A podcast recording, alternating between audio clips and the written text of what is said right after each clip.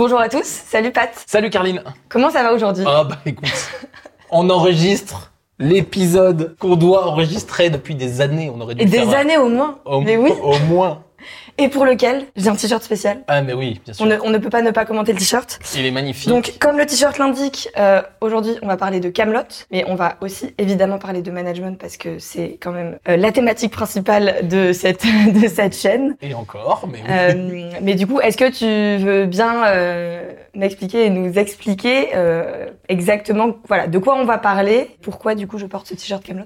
Alors tu portes ce t-shirt Cam- Camelot parce que je l'ai acheté pour moi sur Vinted et que je me suis trompé de taille, madame. Voilà. Et que comme quand je l'ai dé- je l'ai déballé, j'ai vu qu'il était que c'était un t-shirt femme de petite taille, je me suis dit tiens, euh, il va pas m'aller. Mais Et, mais pour, pour le coup, il peut t'aller. Et comme je savais qu'on avait cet épisode à ouais, je me suis dit, je vais te le donner et euh, ça te fera très plaisir. Et j'imagine que tu le ah portes bah là, je suis ravie. euh, Mais je le porte euh, non-stop depuis un mois, hein. J'imagine, j'imagine. Non, plus sérieusement, euh, j'aime, beaucoup Camelot.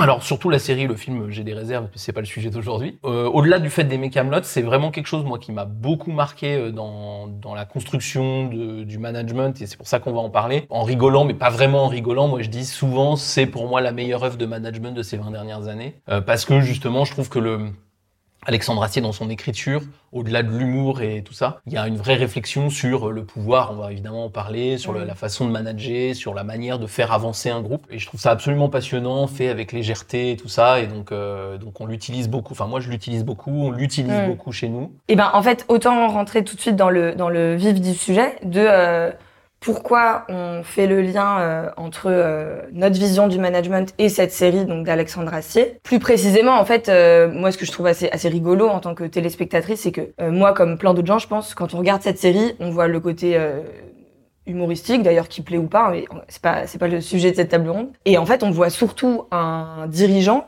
alors on va pas l'appeler manager, hein, ça serait un peu anachronique, mais on voit un dirigeant qui est colérique, euh, hyper vulgaire, ouais, qui crie sur euh, son équipe, euh, parfois même qui en vient aux mains, Et qui échoue. et qui échoue, qui a des tendances suicidaires. Enfin, en vrai, on, on, ça dépeint pas un tableau d'un dirigeant qui est très, euh, euh, qui est très reluisant.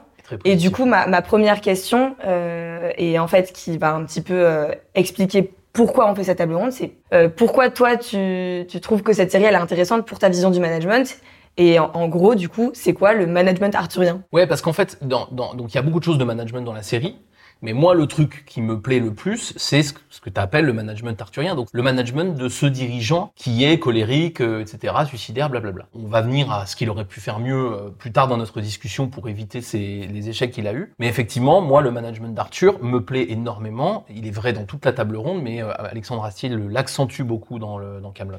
Je vais essayer de faire très simple et très synthétique. Le but de Camelot et de la, des, des chevaliers de la table ronde, c'est d'aller chercher le Graal. Et Camelot nous montre deux types de management pour fédérer les chevaliers à aller chercher le Graal, principalement celui d'Arthur, que je vais décrire, et celui de Lancelot, qui est celui avec lequel il va rentrer en conflit. Et donc, on va voir, notamment à partir de la saison 3, Mm. les deux managements s'opposer. Et donc, on va bien pouvoir euh, comparer l'un à l'autre et définir l'un par rapport à l'autre. Donc, dans ces deux managements, euh, moi, j'ai clairement choisi mon camp, c'est Arthur, malgré les, malgré les, les, les- caractéristiques. échecs, que- qui- ouais, ouais. Ouais, malgré l'échec cuisant et, euh, et son côté colérique et tout, on va voir ce qu'il faut garder là-dedans. Euh, mais pour moi, c'est assez évident. Et du coup, en quelques mots, toi, c'est- quoi pour toi le, le management arthurien dans la série, mais aussi et surtout, du coup, dans une boîte, en fait, ça, ça veut dire quoi mettre en œuvre un management arthurien? Donc pour atteindre le Graal, Arthur, son point de vue managérial, c'est je prends les gens qui ont été volontaires au moment de l'appel.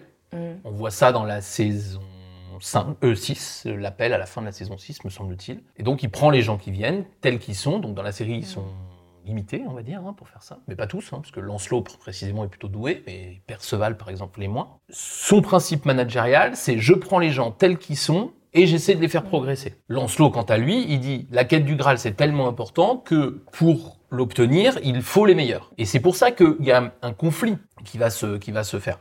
Mais moi, je, je suis pr- précisément, pour le moment, on va vraiment parler d'Arthur, je suis vraiment du côté d'Arthur, et je suis d'autant plus du côté d'Arthur que pour moi, Lancelot a totalement gagné dans les entreprises d'aujourd'hui, en tout cas, pas dans toutes, mais dans la grande majorité des entreprises, c'est-à-dire qu'on a des entreprises qui sont axées sur, vous savez, les mots orientés résultats, Mm. euh, les hauts potentiels, euh, etc., etc. Ça, c'est très Lancelot. Et Arthur euh, a perdu, c'est-à-dire qu'on voit bien qu'on a des entreprises qui euh, ont du mal à faire progresser tout le monde. Et donc, ils vont s'appuyer sur une minorité de soi-disant très bons. Donc, pour moi, le management arthurien, c'est renoncer à l'idée qu'on va faire avancer une entreprise avec très peu qui vont guider tous les autres, mais qu'on va essayer de faire avancer beaucoup plus de gens dans la même direction, donc faire progresser un peu tout le monde. Si j'étais un professeur de, des écoles hein, qui fait des dictées, je sais pas si on fait encore des dictées à l'école. Je crois qu'on fait plus. Je sais même plus si on apprend à tenir un stylo, mais si quand même. Ça, je ah sais qu'on ouais, ouais, on apprend ça.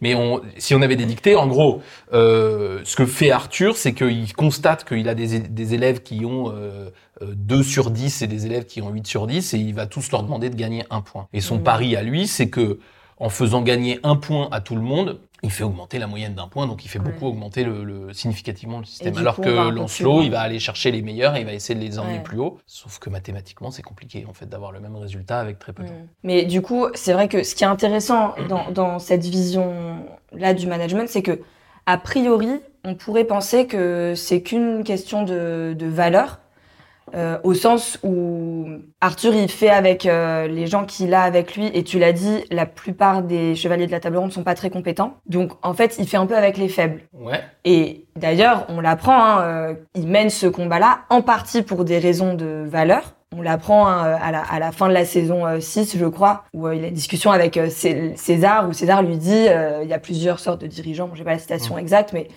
et en fait, les plus grands dirigeants sont ceux qui se battent pour la dignité des faibles. Exactement. Donc, c'est vrai qu'on pourrait se dire a priori, et c'est pas faux dans la série, que c'est un petit peu un management qui est noble.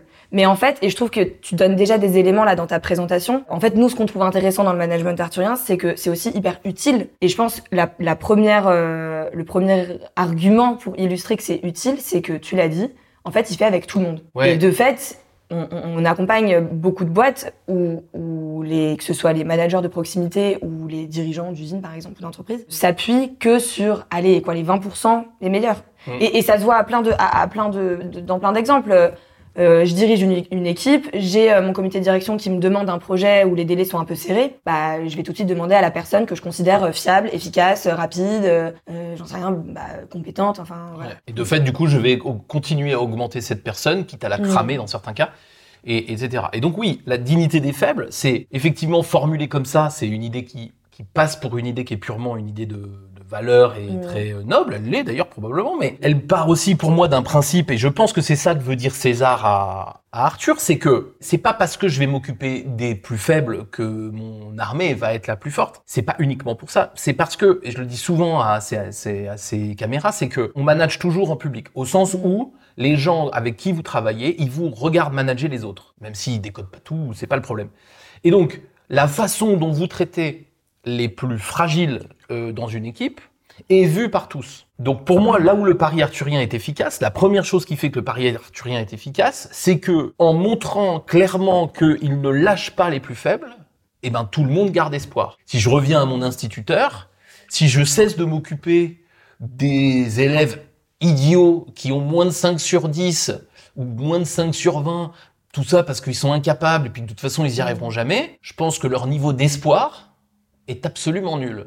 Et puis je pense que ceux qui sont près de la limite, ils se disent oh là là, euh, si jamais j'ai un petit coup de moins bien, je vois très bien dans quel cas je vais être mise. Donc pour moi, la dignité des faibles, c'est non seulement donner un coup de main aux gens qui sont en galère, mais c'est aussi dire à tous les autres vous pouvez tomber et je peux vous relever. Enfin en tout cas, où j'accepterai que vous puissiez, que vous ayez le temps de vous relever. On avait, on a fait un podcast tous les deux sur la deuxième chance. La deuxième chance est un concept profondément arthurien. La troisième aussi, la quatrième aussi. Hein.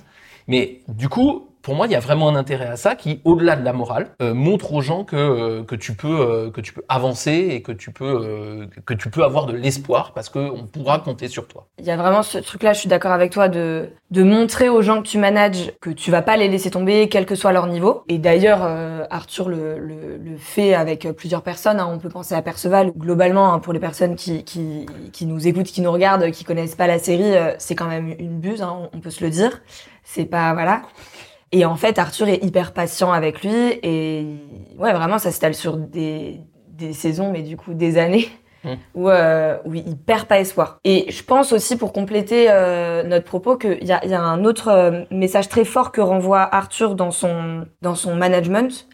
Enfin dans sa manière de diriger la table ronde, c'est je vais pas vous laisser tomber, chacun a sa place autour de la table ronde. C'est profondément lié au volontariat hein, dont on parlait tout à l'heure, mais il y a vraiment ce truc de quel que soit ton niveau, tu peux essayer de participer à l'effort de guerre. Alors j'ai en tête un épisode du coup qui contrevient dire un peu mon propos parce que c'est pas Arthur qui, qui Mm. parle de ça, c'est euh, c'est sa femme euh, Guenièvre dans le dans le livre 2 ou Deux. 3, Deux, ouais. le livre 2 où Guenièvre lui demande de, de participer à l'effort de guerre hein, euh, vraiment explicitement elle lui demande ça. Bon Arthur la déteste donc euh, il est pas il est pas ravi. Et en fait, elle explique un truc que nous on partage beaucoup à, aux clients qu'on accompagne, c'est propose à la personne un défi ou une difficulté à la hauteur de son niveau. Mm. Et donc en fait, Guenièvre euh, propose, euh, je sais pas, même d'aller sur le camp euh, et de faire à manger. Enfin, j'en sais rien, mais elle te dit, mais quand même, je veux dire, tu vas bien me trouver une toute petite place. Et du coup, c'est ça un autre message fort, hein, je pense que, que renvoie Arthur, c'est euh, bah en fait chacun a sa place. Et c'est là encore une fois où on- je me répète un peu, mais mais c'est c'est un management qu'on nous on trouve euh, utile et efficace. C'est que les membres de l'équipe qu'un manager a, la plupart du temps, il les choisit pas. Donc en fait, Mm. de fait, il est là. Du coup, c'est une vision assez pragmatique que de se dire bon bah en fait, je vais quand même essayer de leur trouver des trucs à faire. Bah en fait, euh, au pire, ils stagnent entre guillemets de niveau, et au mieux, bah je les ai motivés et je les ai fait progresser quoi. Ouais, tout à fait. En fait, il y, a un- il y a un point que moi je trouve euh, que tu, que tu soulignes et que je voudrais appuyer, qui est, et pour, pour moi, qui est vraiment le pragmatisme. C'est-à-dire que là où je trouve Lancelot pas raisonnable, moi, c'est euh, dans le fait de euh, justement ne pas vouloir utiliser les gens. Enfin, utiliser au sens Mm. euh, utiliser ce qu'ils sont. Arthur le fait et Arthur, du coup, comme, comme, euh, comme il se rend bien compte que les gens sont tous différents, il est obligé de s'intéresser à leur capacité pour leur faire faire des choses utiles. Et on voit dans la série Boort qui organise des fêtes. Et en fait, ce qui est très intéressant, c'est que là où Lancelot considère les gens comme des moyens, des armes, des outils au service d'un objectif, le Graal, ça beau être un, Mm. un objectif généreux, mais il les utilise comme des moyens. Arthur les, uti- les utilise comme des sujets. Donc il va vraiment chercher à se dire, qu'est-ce qu'il y a quelle qualité il y a dans cette personne pour faire ça? Et pour moi, c'est une des bases dans l'entreprise du, du management arthurien, mais ça devrait pour moi être une des bases du management tout court, qui est soit j'essaye de faire caler tout le monde par rapport à un super standard de performance en disant un très bon consultant, c'est comme ça, comme ça, comme ça. Hein, pas de chance, t'as pas, pas la partie 3. Ou alors j'essaie de me dire, non, non, non, qui est en face de moi? Qu'est-ce qu'elle sait faire ou qu'est-ce qu'il sait faire ou ne sait pas faire ou fait moins bien? Et comment j'essaye de faire fleurir, grandir, s'exprimer la partie utile, la, par- la partie la partie positive des gens. Et euh, là encore, il y a un aspect très valeur, mais moi je trouve qu'il y a un, aspect très raisonnable. Ouais, C'est très raisonnable de faire ça. Et c'est pas du tout incroyable, c'est juste, c'est pas, c'est pas con en fait. Concrètement, en fait, euh, et, et je crois d'ailleurs que tu avais accompagné un, un, quelqu'un, un membre du CODIR ou un dirigeant, je me rappelle plus euh, quel client c'était, mais je me rappelle que tu m'avais dit que tu avais fait cet exercice-là avec un de tes clients, de se poser avec la personne autour d'une table, euh, ronde ou, ou carrée, selon ce que vous avez, Alors là, il était carré, je crois Voilà. aussi, hein, décidément. et euh, de mettre de côté les objectifs, les livrables, les projets en cours, de prendre les petits humains qu'il y a dans l'équipe et de se dire, ok, c'est quoi les qualités rares de chacun d'entre eux? C'est avec Hélène que j'ai fait ça, figure-toi. Mais ah, ok, je patronne de site, euh, grand site Donc, industriel que tu voilà. connais bien. C'est vrai que ce qui peut être assez intéressant dans cet exercice, c'est que bah, déjà, euh, j'imagine que ça prend pas beaucoup de temps, donc il y a pas trop le Pas truc de euh, voilà. Et puis ça permet de poser un, un autre regard sur les membres de son équipe, et surtout, ça permet ce que ce que tu as dit, à savoir se dire bah comment du coup je peux utiliser tout ça au service de soit de mes projets en cours, soit garder ça dans un coin de ta tête. Si tu t'es jamais posé la question de mais en fait Patrick c'est quoi sa qualité? Bah le jour où je sais pas euh, il y a une nouvelle euh, une nouvelle personne dans l'équipe et que en fait euh, je m'étais dit au moment de cet exercice ah mais Patrick il est hyper fort pour euh, euh, avoir un bon relationnel et euh, intégrer les gens. Si je me suis jamais dit ça, c'est vrai que ça passe vraiment pour un feedback un peu caché euh, Ouais. pas du tout. Bref. Ferme la parenthèse. Si je me suis jamais posé cette question, bah c'est sûr que le jour où il y a quelqu'un de nouveau qui arrive dans l'équipe, bah j'aurais pas dans un coin de ma tête ce truc de ah mais oui Patrick, je peux grave le solliciter là-dessus et je continue d'être la tête dans le guidon, je pense à mes livrables, je pense à mes projets et bah juste c'est un peu une forme de talent talent gâché quoi. Et c'est carrément un talent gâché. Et je trouve qu'en plus, du coup, comme j'ai un rapport euh, manager-outil euh, chez Lancelot, ça veut pas dire qu'il n'y a pas de reconnaissance, puisque lui, il veut quand même atteindre l'objectif, donc euh, avec les bons, il va être, il va être très bien. Mais et de l'autre côté, j'ai un, un rapport manager-sujet. En plus, ça, ça génère le fait enfin pour moi le management arthurien, il génère chez les gens qui sont managés euh, une sorte de respect et ça on le voit énormément dans Camelot, Mm. malgré ses colères et malgré tout ça, euh, une sorte de respect et de loyauté qui est liée au fait que je te je te donne de, de l'espoir. On le voit dans un épisode qui est un- qui est incontournable, c'est un- pour moi un des meilleurs épisodes de de de, de Camelot euh, dans le dans le livre 2 qui s'appelle Le Tourment où on a Perceval qui qui mange à la table du roi et qui croit Mm. qu'il dit vous aimez tous les tous les chevaliers sauf moi et il y a un, un discours enfin un échange très touchant avec une chute très rigolote mais allez le voir épisode Enfin, le tourment 2 où Arthur montre enfin lui dit mais non mais en fait si tu manges à ma table c'est qu'en fait euh, je suis content d'être là Ouais, je te considère et t'es pas. Ouais. ouais, ouais. On peut pas être arthurien et pas considérer les gens, puisque tu es obligé d'aller chercher les qualités des gens si tu veux justement les faire tous progresser. Je, je garde mon instinct, pardon, mais c'est- même s'il y a plus de dictée, on comprend très très bien le truc, c'est que si je veux faire progresser un gamin euh, en- qui serait très mauvais en dictée, manifestement sa qualité première, c'est pas la dictée. Donc du coup, si euh, j'ai un truc un peu standard qui est mais applique-toi, fais pas de faute, euh, oui merci. Ah oui. D'accord. Ah bah oui, mais maintenant que tu le dis, j'ai j'ai arrêté de faire des fautes du coup. Ouais, bah, ah, bah, merde, j'avais pas compris là. Excuse. Il fallait juste réexpliquer la consigne. Non, en fait, le gamin, il a sûrement d'autres qualités pour faire d'autres choses. Ouais. Il va probablement jamais arriver à avoir des notes euh, extrêmement bonnes en dictée, mais si tu veux le faire progresser, il faut le faire remonter un peu en confiance. Ça doit jouer euh, peut-être euh, sur la moitié de son truc. Et si tu veux le faire remonter en confiance, il faut qu'il Ouais. rappelle qu'il est pas nul.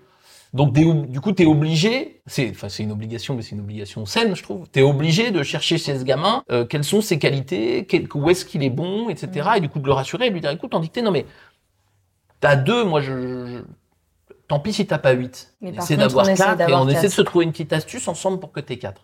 Et pour moi, le management, c'est fort quand c'est comme ça. Et après, l'après-midi, on est en cours de EPS, je dis n'importe quoi, mais l'opposé de la dictée. Et peut-être que le même gamin, il est euh, physiquement euh, plus développé, plus agile, plus adroit, moins peureux. Et pour le coup, Ouais, il dépasse tout le monde et c'est super. Et à ce moment-là, on sait que c'est un gamin génial, en fait. Il a juste un peu de mal à faire de, Ouais. pas faire de faute. Donc je trouve qu'Arthur, il est raisonnable.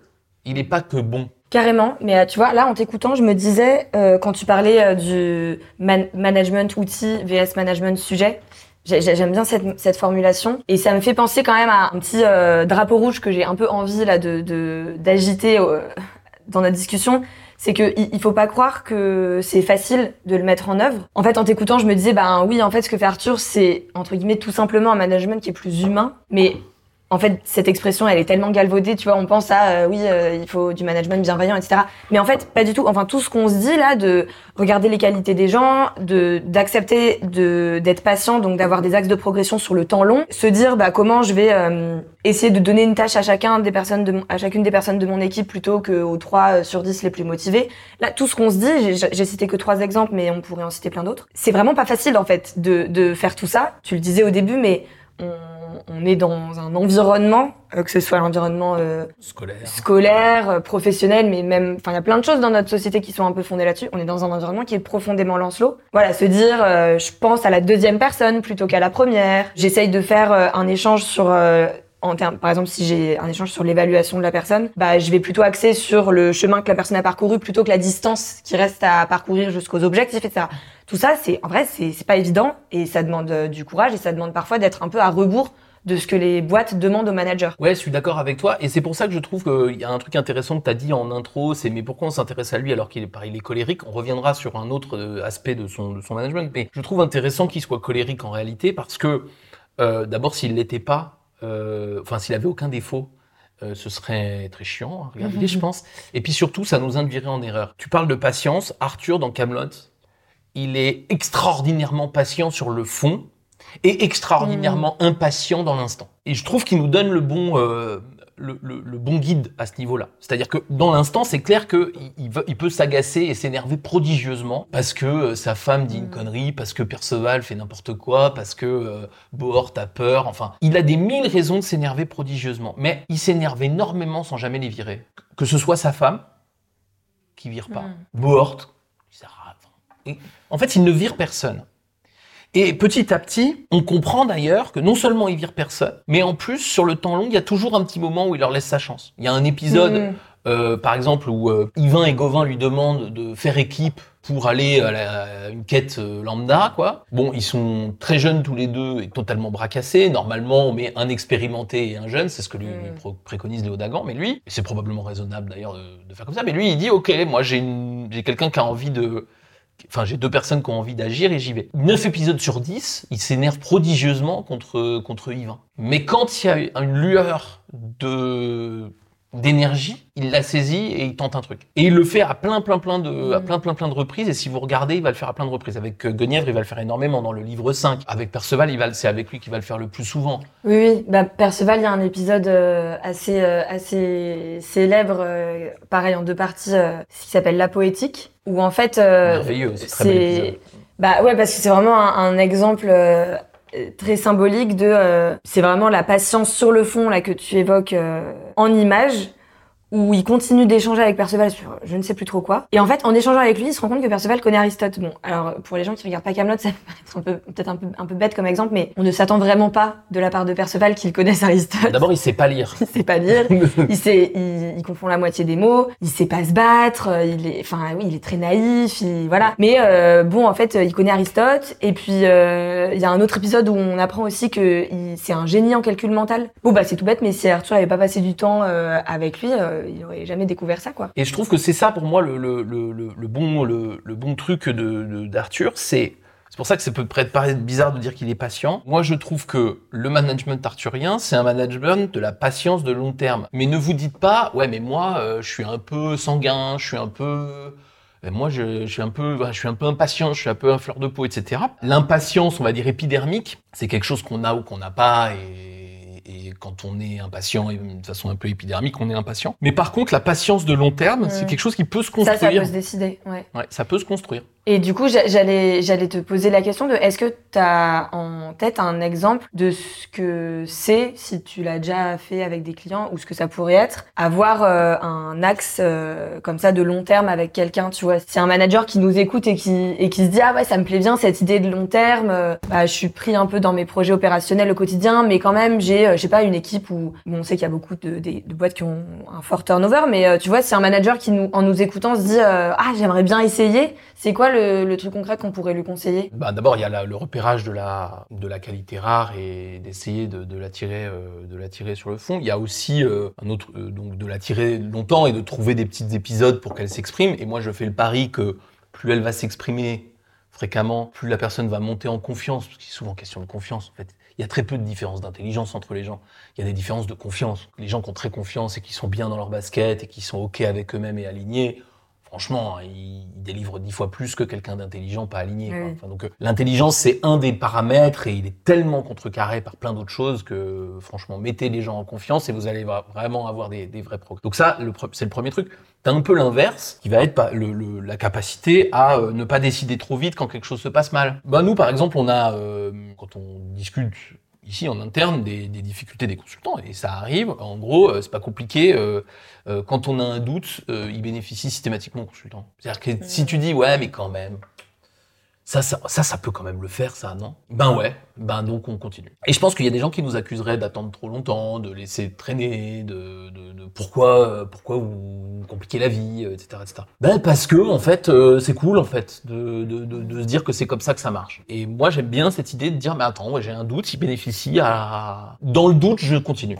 C'est pas systématiquement euh, positif pour la personne managée non plus, parce que t'as pas un risque aussi parfois de.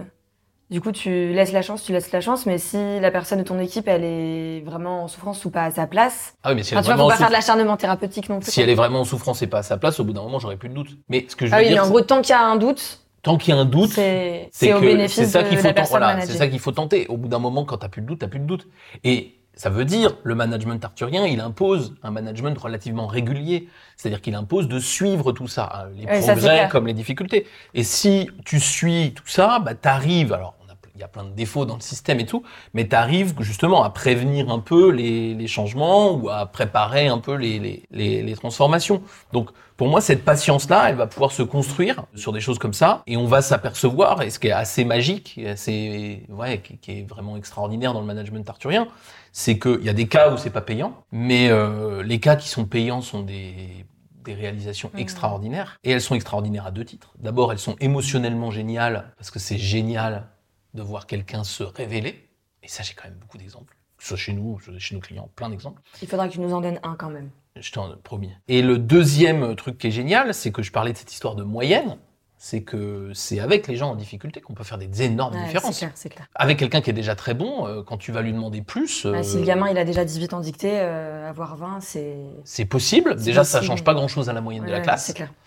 Et en plus, euh, Et puis c'est peut-être pas ce à quoi il aspire du coup. non. Et puis peut-être qu'il faudrait faire ses efforts sur euh, le sport ou je sais Mm. pas quoi, parce que euh, voilà. Donc est-ce que c'est pas Ouais. très, est-ce qu'il vaudrait pas mieux qu'il reste à 18 et puis que on essaie de l'aider sur autre chose? Je ne sais pas.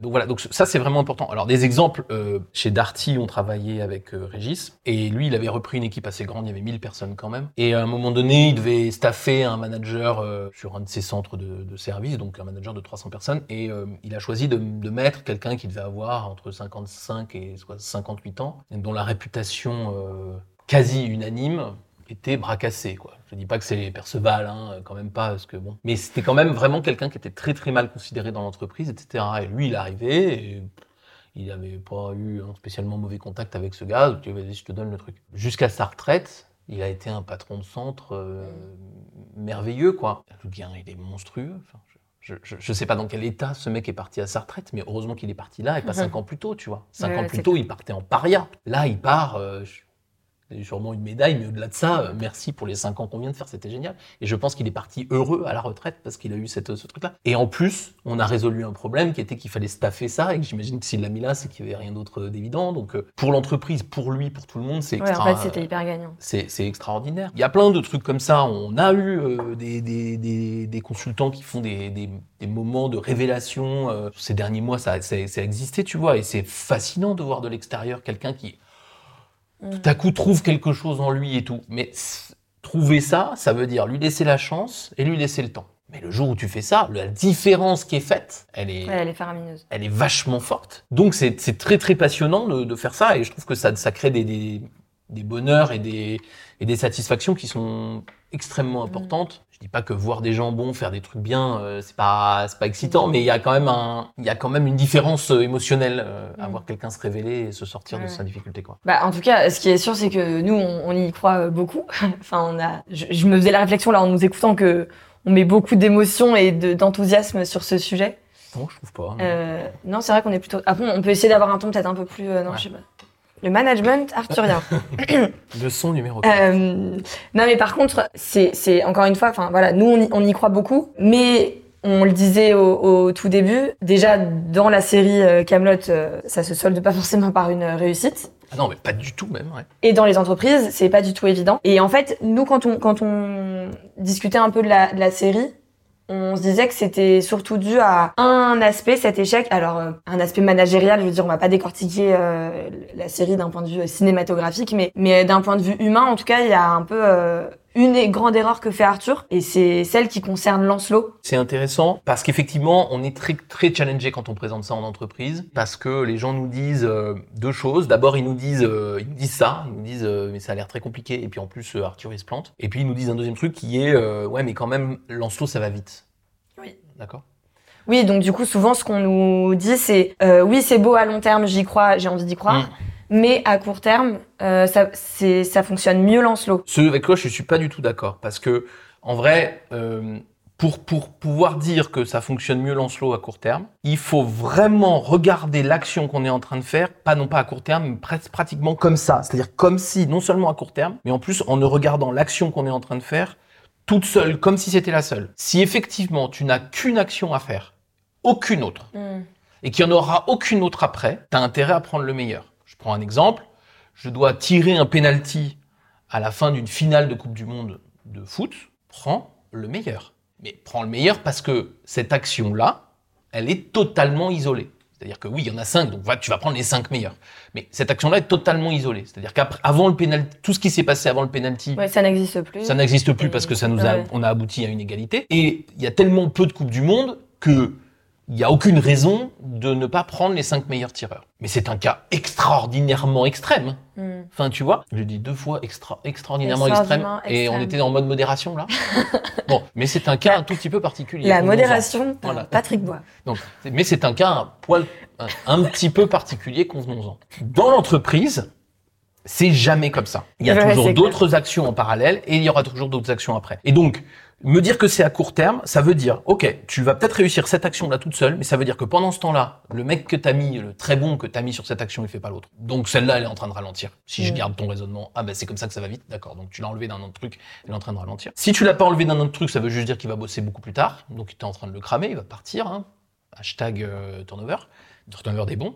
Très, très, le turnover le plus important, c'est Hmm. c'est le turnover des bons, les autres ils restent. Et puis troisièmement, t'as pas fait progresser personne sur cette action autre que ton meilleur. Et donc, euh, pour l'action suivante juste après, j'ai toujours pas quelqu'un pour faire, puisque euh, bah, j'ai reproduit mon système. Donc même à court terme, ça merde. Et ça va vers cette erreur que fait Lancelot. Et c'est marrant, tu sais comment Arthur, on, que fait Arthur. que fait Arthur avec Lancelot. Et tu sais comment on a découvert ce truc, c'est que on a eu la chance de recevoir Thomas Cousseau. Euh, C'est pas vrai, j'étais pas là. mais si, et Thomas, il faut absolument que tu viennes faire après euh, une interview avec moi, s'il te plaît, pour qu'on puisse justement se remémorer cette discussion. Thomas est venu euh, discuter avec nous, Donc Thomas, pardon, qui est qui est l'acteur qui joue Lancelot. Et quand nous avons discuté de ça, on lui a présenté ça, on a regardé des épisodes ensemble, c'était génial et tout. Et on a discuté justement de son rapport au personnage, etc. Et il nous explique ben, que lui, il a joué le personnage et il a aimé ce, ce travail qui a plus changé sa carrière, tu vois. Mm. Mais qu'il aimait pas le personnage parce que le personnage est un personnage qui sombre dans un égoïsme et euh, quelque chose d'assez euh,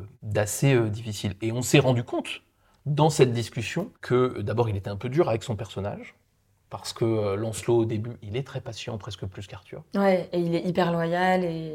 il est super loyal et etc et on s'est surtout rendu compte que c'était probablement aussi Arthur qui avait oublié de manager Carrément. euh, Lancelot Arthur il a écouté la dignité des faibles mais je pense pas que César lui disait les bons chefs de guerre s'occupent de la dignité des faibles et n'en ont rien à foutre de tous les autres Mm. D'ailleurs, la phrase, il la dit pas comme ça. Il dit juste, Mm. il s'occupe, il, s- il- il cherche à rétablir la dignité des faibles. Mm. C'est ça à peu près la phrase, pas exactement. D'ailleurs, euh, enfin carrément, ce que tu dis, euh, il le dit explicitement. En fait, euh, Arthur a un épisode à la fin du livre 2, donc c'est avant, en gros, la, la saison 3 où Lancelot va créer son propre, son propre clan autonome. Et en fait, c'est une discussion entre Lancelot et Arthur où Lancelot apprend euh, de manière un peu informelle, du coup, que Arthur ne le considère pas du tout comme son second, alors qu'en pratique, c'est son second.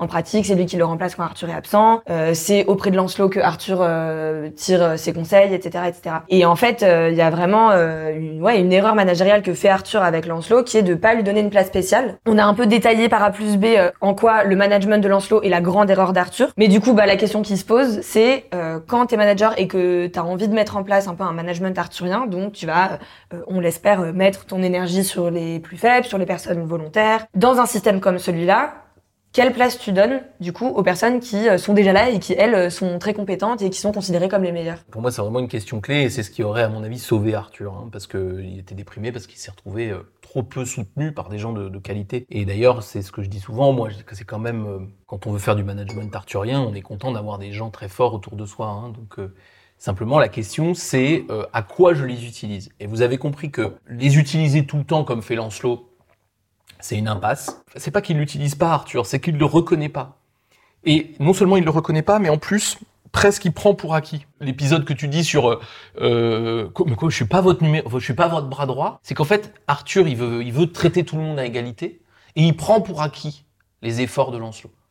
Ça, d'abord, c'est maladroit. C'est pas une erreur de la part de Lancelot d'être doué. J'estime énormément ce que fait Arthur avec les avec Perceval, mais je trouve que là, il devrait déjà reconnaître à Lancelot ce qui est. Et d'ailleurs, Perceval, on voit bien, il y a plein de moments dans, le, dans la série où il n'est pas jaloux de Lancelot. Il voit bien que Lancelot est meilleur. Il y a un moment où, dans un épisode, bah justement, je crois que c'est dans la poétique aussi, où il dit Mais Lancelot, il a toujours des histoires incroyables à raconter. Oui, c'est vrai. ouais. Et donc Perceval, il est conscient de la supériorité de Lancelot euh, à date. Si Arthur dit, bah évidemment que t'es mon bras droit, euh, personne va dire euh, non, euh, Ouais, ouais. c'est abusé. Euh, non, en fait, il est beaucoup plus fort que les autres. Mm. Donc c'est pas gênant en fait. Euh, nommer les choses, c'est pas Mm. vexant. Et puis si euh, Perceval il vient dire ah bah non, c'est injuste.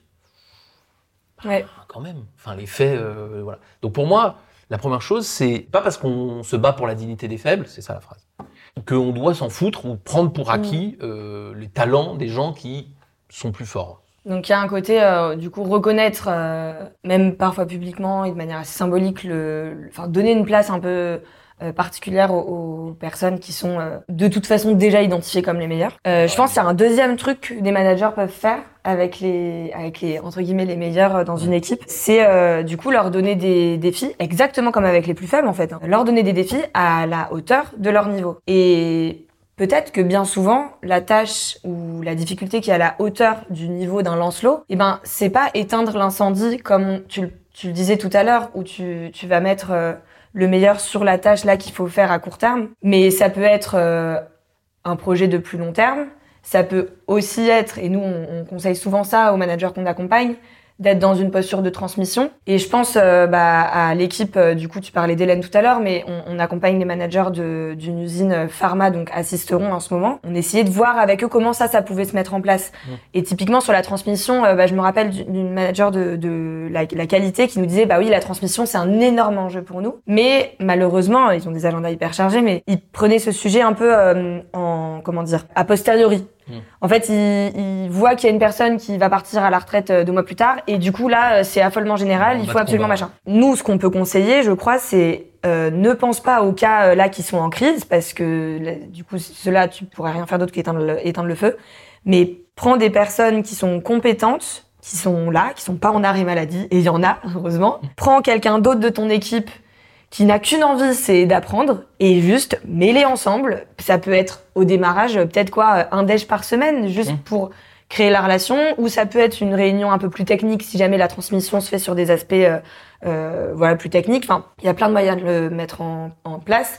Mais en tout cas, le deuxième conseil, je pense, ça serait bah, euh, mets le meilleur dans une posture de transmission. Un petit peu plus tôt dans la discussion, euh, tu as, cité une technique qui va dans ce sens-là et qu'on n'a pas explicité, qui était de prendre le deuxième. Nous, il y a un truc qu'on dit assez souvent et qui va dans, le sens que tu dis, c'est en gros quand vous avez euh, un problème à régler, un projet à staffer ou je sais pas quoi, euh, il y a un nom qui vous vient en tête tout de suite. Le premier nom. Prendre le premier nom, généralement, c'est un, un move Lancelot. Donc nous, on dit, vas-y, ok, on met ce premier nom de côté. C'est quoi le deuxième? Ce deuxième nom, s'il vient très vite, tu le mets de côté. Ouais. Et tu vas jusqu'à ce que tu aies un nom qui dit ouais ça ça se tente. Donc là on peut commencer à être arthurien. C'est-à-dire je vais prendre cette personne pour qui donc je vais avoir de l'espoir, qui n'est pas tout à fait évidente, et je vais utiliser l'autre, comme tu dis, Mm. pour lui apprendre. Donc prendre le deuxième ou prendre le troisième et demander au premier d'aider l'autre, ça c'est beaucoup plus Arthur. Mm. Et c'est assez concret Ouais, carrément. et je vais le faire systématiquement. Donc, toujours pareil, dans mon court terme, au lieu de regarder mon truc comme ça, comme euh, c'est vraiment le syndrome de l'autruche, quoi, je le regarde comme ça et je me dis, ah oui, oui, en fait, je, veux- je, veux, je veux me préparer aussi le coup d'après, donc je prends euh, celui qui est moins compétent. Ça, pour moi, c'est vraiment le truc. Et ça, il le fait, alors, il le fait un petit peu avec euh, Lancelot, mais il le fait pas assez, il le fait pas de façon assez régulière. Il n'a pas une exigence au bon endroit. Il continue à lui demander de faire des quêtes, alors qu'il devrait lui- beaucoup plus lui demander d'aider les autres à faire Ouais, des quêtes. c'est un peu comme ce qu'on disait sur le, le gamin en dictée. Le gamin en dictée qui a déjà 18, on va pas l'emmerder pour qu'il ait 19 ou 20, enfin, si tu veux, mais intéresse-toi un peu plus globalement à ce qu'il a, à ce qu'il fait. Est-ce que déjà il a d'autres choses à progresser par ailleurs? Et puis si c'est en dictée, le vrai sujet, c'est pas qu'il ait 19 ou 20, c'est comment il peut aider le, Ouais, gamin qui a un peu plus de mal. Et les gamins, ils savent s'aider entre eux. Est-ce qu'on leur donne des responsabilités? Il va être tout fier, dire, ah, lui explique-lui bien, hein, on n'a pas le droit de lui engueuler. hein, ok, ok. Et ils vont faire, ils vont trouver des solutions. Et ça peut être assez malin. Vraiment, pour moi, ce qui est intéressant, toujours pareil dans, dans, dans Arthur, c'est je ne je prends pas mon très bon, faudrait-il pouvoir vraiment être sûr de pouvoir bien les, les définir, Mhm. mais admettons, je prends pas celui qui me vient à l'esprit non plus comme un outil. Et je me dis, mais en fait, comment lui aussi je le fais progresser? Et généralement, on va pas le faire progresser plus dans là où il est très bon, on va le faire progresser à côté Mm. autour de ce sur quoi il est très Ouais. bon. Et ça, moi, je trouve ça vraiment intéressant dans le management euh, arthurien Ouais, d'avoir ce clair. double mouvement.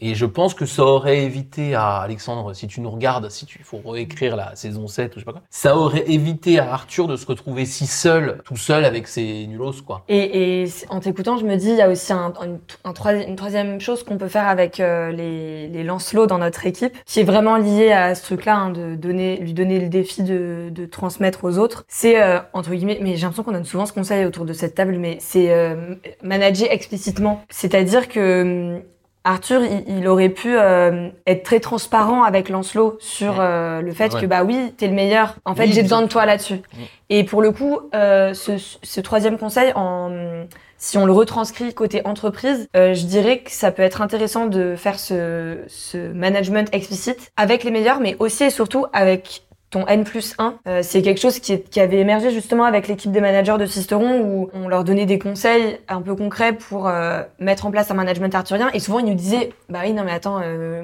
moi je peux pas le faire sans l'aval de mon chef. Et du coup, euh, donc là, le chef, c'est pas tout à fait le sujet des meilleurs, mais mais je pense qu'il y a vraiment un truc de, si tu veux mettre ça en place, ça peut être pas mal aussi d'en parler de manière explicite à ton manager, ne serait-ce que pour dire, oui, alors ne t'étonne pas en fait sur ce projet, on pensait mettre bidule, en fait j'ai mis machin. Mm. Je sais que ça peut paraître étonnant, mais je vais t'expliquer pourquoi en fait c'est rationnel et euh, et euh, comment j'ai réussi à me baquer machin pour euh, pour gérer le truc. Oui, ça me fait penser à quelque chose que moi, je, je, je pense que c'est une conséquence du, du management arthurien que je, que, je, que je dis de plus en plus et qui va dans ce sens du, du management explicite. Il faut bien se dire que on, la stratégie, c'est un art militaire euh, de base et on utilise souvent ça en management et donc on a tendance à avoir des parallèles militaires, Napoléon, machin, machin, machin. Et en militaire, quand on fait la guerre, c'est généralement con de donner sa stratégie à l'adversaire. Mais parce que l'adversaire te veut du mal quand tu fais la guerre. Mais quand tu fais du management, il n'y a pas vraiment d'adversaire. Encore moins qui te veut du mal. En fait, quand tu fais du management, s'il y a un adversaire, il n'est pas personnifié par quelqu'un, il est lié euh, aux contraintes du marché, aux contraintes d'organisation, euh, aux peurs des gens. euh. ce qui freine l'avancée des projets, c'est tout un tas de trucs. C'est pas vraiment un ennemi. Il y a, je vois, il y a des cas très très précis où il y a où il peut y avoir ça, mais c'est Oui, oui, il y a un peu des jeux politiques et tout. C'est extrêmement rare. En, en général, t'as pas ça. Et donc ça, il faut vraiment pas copier euh, le côté euh, militaire de la stratégie et de la tactique. Et là, je te rejoins à fond. C'est pour moi le management arthurien. Il, il c'est pas un management qui est si tactique et si subtil que ça. Plus il est tactique et plus il est subtil, plus il éveille le doute et Ouais, l'incompréhension. la méfiance un peu. euh, Ouais. Et donc, pour moi, le management arthurien, c'est c'est pas un management subtil et tactique. C'est un management pragmatique et raisonnable. Et tellement pragmatique et raisonnable qu'il est relativement difficile à contrer quand on l'explique. C'est quand tu vas expliquer, oh, bah moi je, je- je dirige une usine de 500 personnes et j'ai décidé de pas mettre de côté 450 en m'occupant des 50 et donc je vais Mhm. essayer de développer les 450 qui restent. Qui va me dire que c'est débile Tu vois? C'est très Non, mais je suis, compliqué. je suis d'accord.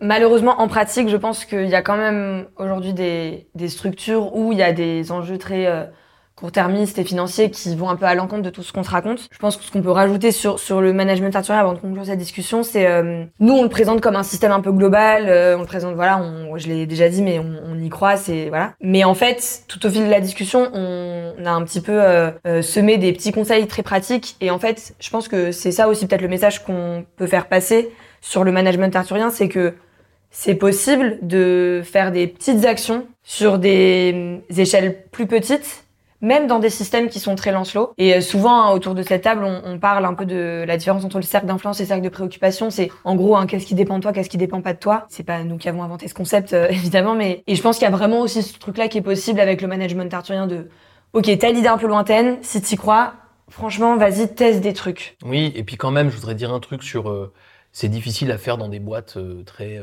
Lancelot. En fait, deux choses. D'abord, les managers que j'ai vu le faire le plus, vous les connaissez tous, c'est ceux que j'interviewe, qui sont souvent plus arthuriens que la moyenne. Et celui qui l'a fait le plus, donc Jean-Marie, vous allez voir, ça doit être là, la vidéo, il a appelé son projet le projet Arthur, dans sa boîte américaine, globalisée, financiarisée, euh, tout ce que tu veux.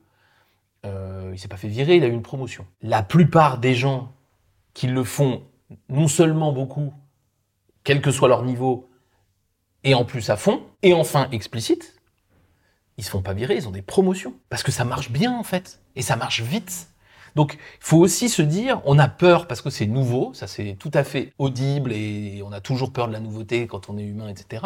Appelez-nous si vous avez besoin qu'on vous explique comment vendre ce truc à votre chef, mais c'est pas si difficile que ça à vendre parce que ça paye très vite et que ça paye plus vite que Lancelot. Et, euh, donc moi j'ai plutôt des, mes, clients de longue date sont des gens qui ont des promotions plutôt plus rapides que la moyenne. Et euh, Charlie, pareil, qui fait ce métier depuis 15 ans aussi, ses clients souvent, on en parle souvent entre nous, ont des promotions plus rapides que la moyenne. C'est pour ça que c'est pas un pro... enfin en vrai c'est pas un... c'est pas si risqué que ça, c'est pas si dangereux que ça. Par contre c'est nouveau. Donc, euh, on n'est pas tout à fait dans sa zone de confort, on se cherche des excuses, on machin, machin, machin. Mais plus c'est explicite, plus ça marche. Hein. Et il faut y aller franco, y compris dans des boîtes. euh, Jean-Marie, c'est chez Collins Aerospace. Je peux vous dire que les mecs, ils sont pas là, ils sont pas picousés Arthur depuis qu'ils sont tout petits. hein. Ouais. Mais, euh, mais c'est pas grave en fait, c'est pas grave. Et on arrive à en faire à petit niveau dans des boîtes comme Sanofi, pas du tout c'est arthurienne, tu vois. Donc euh, moi, je suis pas très très inquiet de la possibilité de le faire un peu partout. Je, Ouais, je pense, vois bien euh, qu'il faut de l'aide au début, mais Oui, c'est ça. Je pense que pour le coup, sur ça, euh, on a. Enfin, moi, j'ai un avis un petit peu plus nuancé, qui est peut-être aussi dû au fait que j'ai pas 15 ans de conseil, j'en ai deux et demi. Voilà, on l'a dit quand on rencontre des managers, on leur parle de ça. Honnêtement, il y a des réticences et on leur dit, bah ouais, ouais, sûr. ce qu'on vous demande, c'est courageux. On, on en a conscience quand même, et voilà, c'est pas, c'est pas évident, mais c'est trop chouette d'avoir des des preuves un peu par l'exemple que ça fonctionne euh, et ça fonctionne à plein de niveaux, manager de proximité ou euh, vice-président de toute la zone Europe, quoi. Mais du coup, j'ai juste une question. En deux ans et demi, est-ce que tu as un exemple de, de manager qui a tenté un truc de type Arthur et qui, à qui ça a souri? Attends, je réfléchis. Ah ouais. Je attends. pense que tu en as, moi. Ah bah oui. Tu voilà. penses à qui? Non, je sais pas. Vas-y. Bah, Non mais vas-y dis. Non, non, j'allais te donner des, des clients, mais je... Euh, bah moi je pense à Hermès. Ah non, bah du coup, non. Mais tu pensais à qui? Moi, j'aurais, je pensais envie de salle de bain, mais euh, Saint-Gobain. Mais vas-y, vas-y. Je pense à une mission où euh, alors le switch, euh, on va dire Lancelot Arthur, a pas été fait de manière explicite comme ça a pu être le cas avec euh, avec Jean-Marie dont tu parles. Mais en l'occurrence, c'était un, un comité de direction d'une maroquinerie de, de luxe, en fait, qui tenait la Maro. Parce que ils étaient hyper performants, ils étaient, euh, voilà. Et eux, en l'occurrence, ils étaient pas forcément réticents à laisser plus de place aux managers. C'est juste que, en fait, ils savaient pas trop comment s'y prendre. Du coup, avec euh, donc mon collègue euh, Fred, on les a accompagnés pour laisser un peu une, une partie des rênes, on va dire, de la maroquinerie aux managers.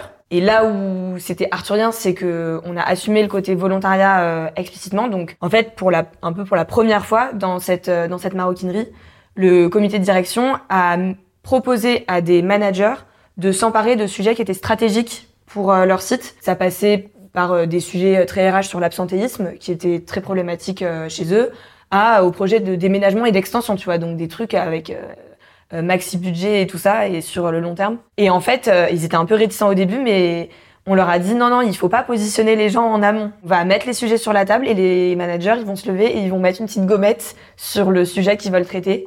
Et résultat, ils ont tenu leur promesse jusqu'au bout et, euh, et c'est trop chouette. Enfin, ça a hyper bien marché. Ouais, au niveau collectif, euh, non, d'abord au niveau individuel, bah, on a un exemple euh, génial euh, d'une euh, d'une nana du coup, euh, c'est c'est pas passé uniquement par ses groupes de travail, mais entre autres, ces groupes de travail ont permis à une des managers euh, vraiment de se révéler. Résultat, maintenant, un an après, elle est au comité de direction. Au niveau collectif, euh, je me rappelle donc d'un mail euh, de, ce client-là qui dirigeait la maroquinerie, qui avait du coup invité les managers à présenter tout leur travail dans les groupes de travail qu'on avait animés auprès du big boss, donc qui venait de Paris ou je sais pas d'où. Et vraiment, le mail, c'était... mais en fait, on a pu laisser la chance à ces managers de, de présenter un truc devant leur N plus 3. J'ai jamais vu autant de fierté dans leurs yeux, quoi. Bah oui. Et donc, tu vois, t'as- donc t'as des exemples comme ça, et en fait, on les a, et c'est assez rapide finalement. Ouais, ai- c'est vrai, cette mission, ça a, elle a duré un an. Voilà, mais c'est pas finalement pour avoir des résultats sur Mm. autant de gens, c'est quand même assez intéressant. Et peut-être un dernier exemple qui, qui, qui est peut-être plus radical, mais pour vous compreniez euh, l'intérêt, c'est moi j'ai j'ai travaillé dans un comité de direction d'une usine dans l'est, dans lequel il y avait un manager euh, nettement plus fort et nettement plus fort que les autres pour à la production, et deuxième à une deuxième à la production qui était euh, proche de la retraite et manifestement nettement plus faible. Le manager très fort. euh, euh, était assez désagréable avec le manager plus faible, mais il était vraiment plus fort. Mais ses résultats étaient bien meilleurs, etc.. Mais du coup, il était, désagréable. Et quand j'ai conseillé la, la patronne du site, elle me dit comment je peux faire pour améliorer le fonctionnement de mon équipe? Je lui ai dit vire le meilleur.